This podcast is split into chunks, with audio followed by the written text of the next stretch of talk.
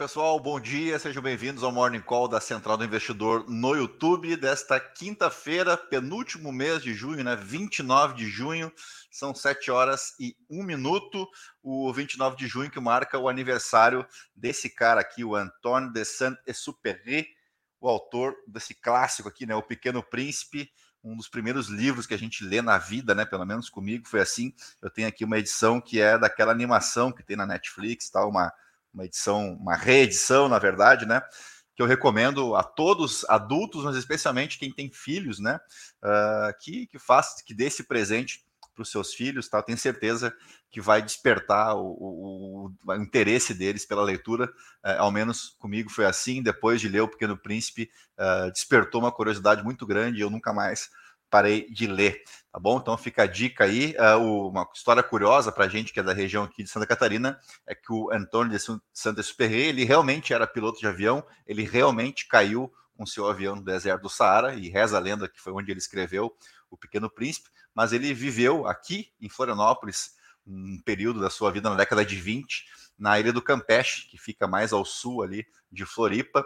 Uh, tinha uma pista de, de pouso ali, ele fazia, ele trabalhava para uma empresa de postagens, né, uma espécie de correios da França, e o seu caminho, Buenos Aires, Florianópolis, Buenos Aires, Rio de Janeiro, uh, tinha então essa pista onde ele parava para reabastecer, e ele acabou fazendo amizade com moradores lá da ilha do Campeche, e fato que determinou com que ele seja nome de rua lá, a Avenida Antônio Saint-Exupéry é a avenida principal lá do Campeche, tá bom? A Graziane aqui já aproveita para dar um bom dia para vocês, já li e já li para o meu filho também, é isso aí, muito bem. Uh, bom dia para o Fabrício Andrade também, e vamos lá, né, falar de mercado financeiro. Hoje temos uma reunião importante do Conselho Monetário Nacional, que é quem determina as metas de inflação, e nós podemos ter novidades interessantes não na meta, eu acho que é mais difícil que a gente tenha uma revisão da meta de inflação, mas na maneira de se estabelecer, de fazer a leitura dessa meta, tá bom? Bom dia também para o Gustavo, para o Emerson e para a Maria Denise. Uh, e vamos lá, deixa eu só aumentar aqui a minha tela, então, porque a gente começa normalmente pela Bloomberg, né? Então, não será diferente hoje. Uh, lá fora repercute ainda bastante as falas dos presidentes de bancos centrais especialmente Estados Unidos, uh, do Banco Central Europeu, a Cristina Lagarde, e o Andrew Bailey, que é o, o presidente do Banco Central uh, da Inglaterra, todos mais ou menos na mesma linha, né, afirmando que existe um caminho longo a ser percorrido para trazer a inflação lá de volta para a meta, né? Eu já comentei com vocês recentemente que o caso mais grave aqui parece mesmo ser o Banco da Inglaterra, onde a inflação já passou dos 8%, tendo a meta de 2% ao ano, como é a meta também do, do Federal Reserve lá nos Estados Unidos, mas ali a gente tem uma inflação um pouco mais comportada, na casa dos 4%, e aí no meio do caminho temos o Banco Central Europeu uh, com uma inflação de cerca de 6% na zona do euro. Então, cada, cada um com o seu desafio, né, de tamanhos diferentes, mas todas as falas desse, desses três presidentes de Banco Central, especialmente, indicam uh, que os juros ainda não chegaram no seu ponto mais alto, e isso, claro, tira a atratividade do mercado como um todo. As bolsas asiáticas fecharam mais um dia no terreno negativo, exceção ao índice Nikkei, lá no Japão, e os futuros em Wall Street operam em leve queda nesse início aí de quinta-feira, tá bom? Então, aqui, basicamente, é um indicador de força do dólar, subiu pelo segundo dia. A gente tem visto né, o dólar ganhar força ante ao real também, nas últimas duas sessões, pelo menos. Uh, o presidente Jerome Powell disse na quinta-feira que pelo menos dois aumentos nas taxas de juros são provavelmente necessários esse ano para reduzir a taxa de inflação para a meta de 2% do Banco Central a presidente do Banco Central Europeu, Cristina Lagarde, e o do Banco da Inglaterra, Andrew Bailey, também disseram essa semana que tem um caminho a percorrer para controlar os aumentos de preços. Então, essa aqui tem sido a tônica tá, nos mercados globais e hoje não foi diferente. Depois tem outras informações menos importantes, né, alguns depoimentos de especialistas do mercado, mas a grosso modo o que nos interessa nesse momento é isso, tá? Uh, passamos então para talvez a notícia mais importante do dia, que é a reunião do Conselho Monetário Nacional. O Conselho se reúne nesta quinta-feira para uma das reuniões mais aguardadas dos últimos anos. o órgão deve definir dois pontos importantes para o rumo da economia do país. Qual será a meta de inflação para 2026, além da confirmação dos alvos para 24 e 25, e aqui entra o ponto mais importante. Ó. Se essa meta a ser perseguida será pelo regime de ano calendário, ou seja, de janeiro a dezembro, como é hoje, ou contínuo. E as grandes apostas uh, são de que seja realmente alterado. Esse é o desejo do Fernando Haddad, que essa meta seja contínua, ou seja, a meta sempre será, uh, se a gente pegar o atual patamar de 3,25, não tem prazo de validade essa meta, né? É uma, é, uh, o Banco Central passa então a ter possibilidade de suavizar mais tanto as altas quanto as baixas, uh, fazendo uma avaliação mensal. Então, você sempre pega o acumulado dos últimos 12 meses, no caso aqui, a gente está indo para o mês de julho, então você pega o acumulado de julho a julho e compara com essa meta, essa meta que passaria a ser contínua. Isso, em tese, seria favorável, tá? Acho que o mercado financeiro uh, responderia bem a essa mudança, se ela vier. Uh, o que não seria de bom grado para os negócios seria realmente uma elevação da meta, como já demonstrou, uh, pelo menos a sua vontade de que isso fosse, fosse feito, o presidente Lula, né, que falou que na época dele a meta era 4,5, que não teve nenhum problema e tudo mais. Uh, isso assustou um pouco o mercado financeiro de que havia a possibilidade de aumentar a meta para pressionar ainda mais o Banco Central, porque daí a gente, a gente estaria hoje praticamente no centro da meta, né? Se, for, se ela fosse elevada para 4,5%. Mas, como eu disse antes, acho muito pouco provável que isso aconteça. Já essa mudança né, eh, de ano calendário para uma meta contínua é mais possível, tá? É mais provável. Eu queria falar com vocês de uma coisa muito importante que saiu ontem, que é o censo, né? O censo do IBGE, que mostrou aí um, um, processo de interiorização, né? Muitas capitais brasileiras perdendo população, um pouco por conta da violência, um pouco por conta dos reflexos da pandemia, né? Quando muitos profissionais viram que sim era possível o trabalho remoto, né? Então muitas pessoas e aí eu me incluo, apesar de ter feito o movimento antes disso, né? Eu vim para Santa Catarina em 2017, mas a gente percebe que dá para você morar em, em, lugares com melhor qualidade de vida sem perder o pique no trabalho, né? Acho que muita gente se deu conta disso na pandemia e acho que também tem um reflexo sobre isso nesse censo divulgado ontem, uh, lembrando que o censo foi bem atrasado, né? Mas a gente já chega lá.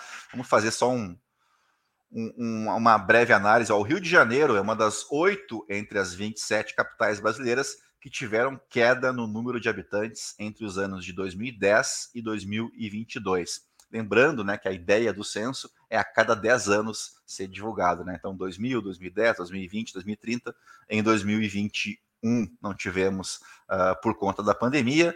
Uh, já vou adiantar o assunto, tá? Em 2022 uh, tivemos praticamente o STF tendo que obrigar o governo a fazer o censo, porque o governo disse que não tinha dinheiro para fazer, tá? Sendo mais justo, em 2020 não foi feito com a justificativa da pandemia, 21 não foi feito porque o governo federal, à época, disse que não tinha verba suficiente para fazer o censo, o que é um negócio assim absurdo. Uh, e eu lembro a todos vocês que o censo, né, os egípcios, o Egito antigo, né, a Babilônia, fazia censo já naquela época, e ali, quando o, o, último conquistador da ilha britânica, o Guilherme Conquistador, que saiu da Normandia para conquistar a ilha pela última vez, né, em 1066, pois a primeira coisa que ele fez, ele que tinha origem viking, né, como vocês bem devem saber, uma das primeiras coisas que ele fez uh, naquele momento foi um censo.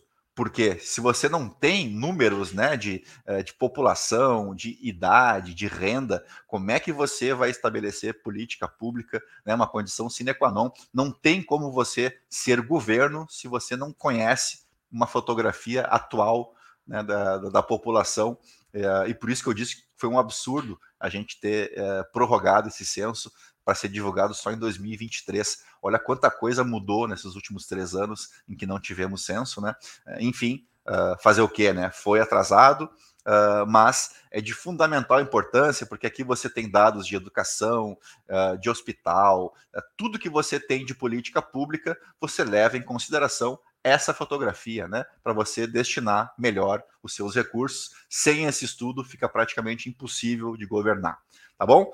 Vamos lá, adiante. Uh, a capital fluminense tá, a, traz apenas de Salvador em redução de população. As outras capitais que perderam moradores são Belo Horizonte, Porto Alegre, Recife, Natal, Belém e Fortaleza. Aqui no Poder 360, aqui, ó, dá para vocês brincarem, tá? Com, eu, eu tava brincando aqui antes de entrar ao vivo com vocês. Deixa eu só pegar aqui onde é que estava. Aqui, ó. Então você pode colocar, por exemplo, a minha cidade, Itapema, uh, que é litoral, né? Agora não achou. Queria mostrar para vocês que, que houve um incremento muito grande de população. Deixa eu carregar de novo o site que eu recém tinha consultado a cidade de Itapema aqui e agora não pegou mais. Vamos tentar de novo. Vamos ver se abre a consulta aqui. Uh, São Paulo, por exemplo, né, a maior cidade do, do Brasil, praticamente não andou a população, né? Não está pegando aqui. Vamos ver se a gente consegue São Paulo. Estado, será? Você faz a consulta e ele mostra. Ah, mas não era essa consulta, não. Era uma consulta anterior. Acho que é aqui, talvez.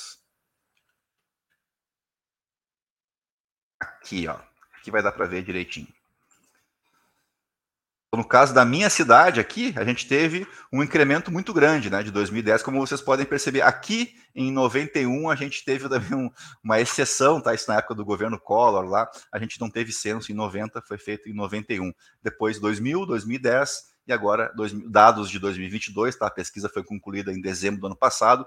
Então, no caso de Itapema, aqui vai na contramão de tudo que a gente vem falando. Cidade litorânea, bem desenvolvida, sofre de um boom imobiliário, muita gente está se mudando para cá, justamente saindo de grandes centros. Então, para a gente pegar o meu caso aqui, por exemplo, se vocês olharem Porto Alegre, ó, você teve uma redução de população, a mesma coisa no Rio de Janeiro, em Salvador, como a gente viu ali, e São Paulo, vocês vão perceber que praticamente ficou no zero a zero, tá? Ó, de 11 milhões 250 mil para 11 milhões 451 mil, o que, convenhamos, né, para as dimensões da cidade de São Paulo, é muito pouco.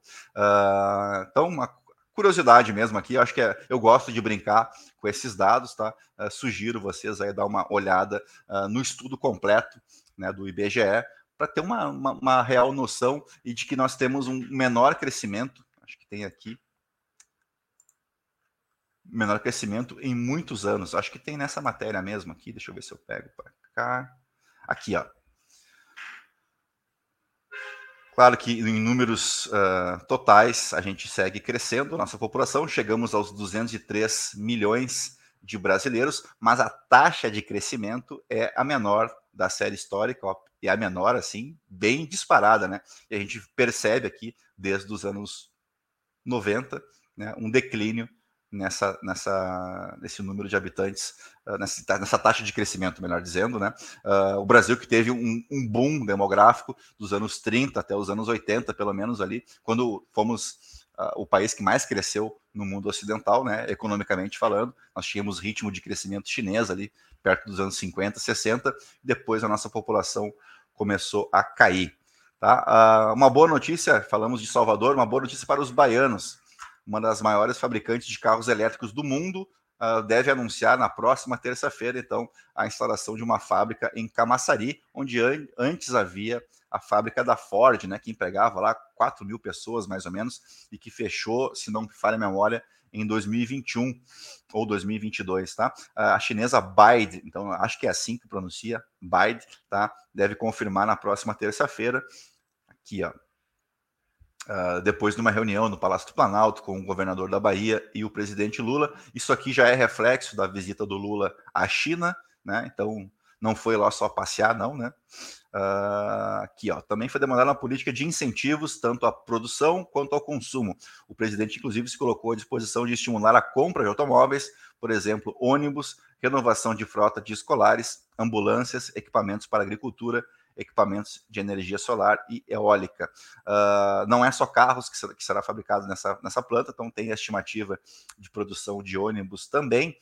Uh, e tem a questão envolvendo o porto né, o Porto de Candeias, na Bahia, uh, que era tocado também pela Ford no passado, uh, e que agora tem essa questão envolvendo a Baid, também pediu investimentos em infraestrutura. Uma das possibilidades é que a empresa seja a gestora ou apresente um parceiro para comandar o Porto de Aratu, localizado em Candeias. O local também era gerido pela Ford. A questão foi discutida com o ministro dos Portos e Aeroportos, o Márcio França.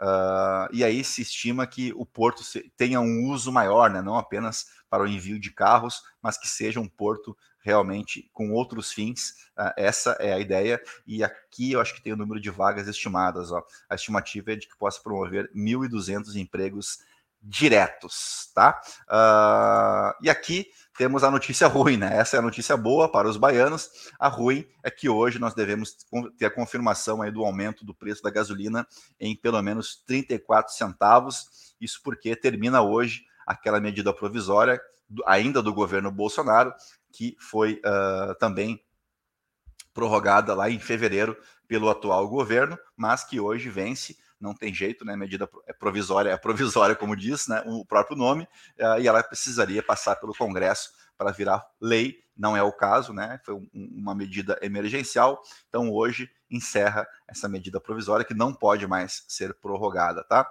Então a gente deve ter a confirmação aí. Ó, deve aumentar 27 centavos na gasolina por causa da nova alíquota do PIS e COFINS e mais 7 centavos em função da volta da CID tá? Uh, e era isso, acho que o que a gente tinha de mais importante para trazer para vocês nesse início de quinta-feira uh, são essas notícias, e claro que a gente vai ficar de olho no resultado dessa reunião aí do Conselho Monetário Nacional. Tá joia? Deixa eu só voltar aqui para a gente não uh, se despedir assim pequenininho, né?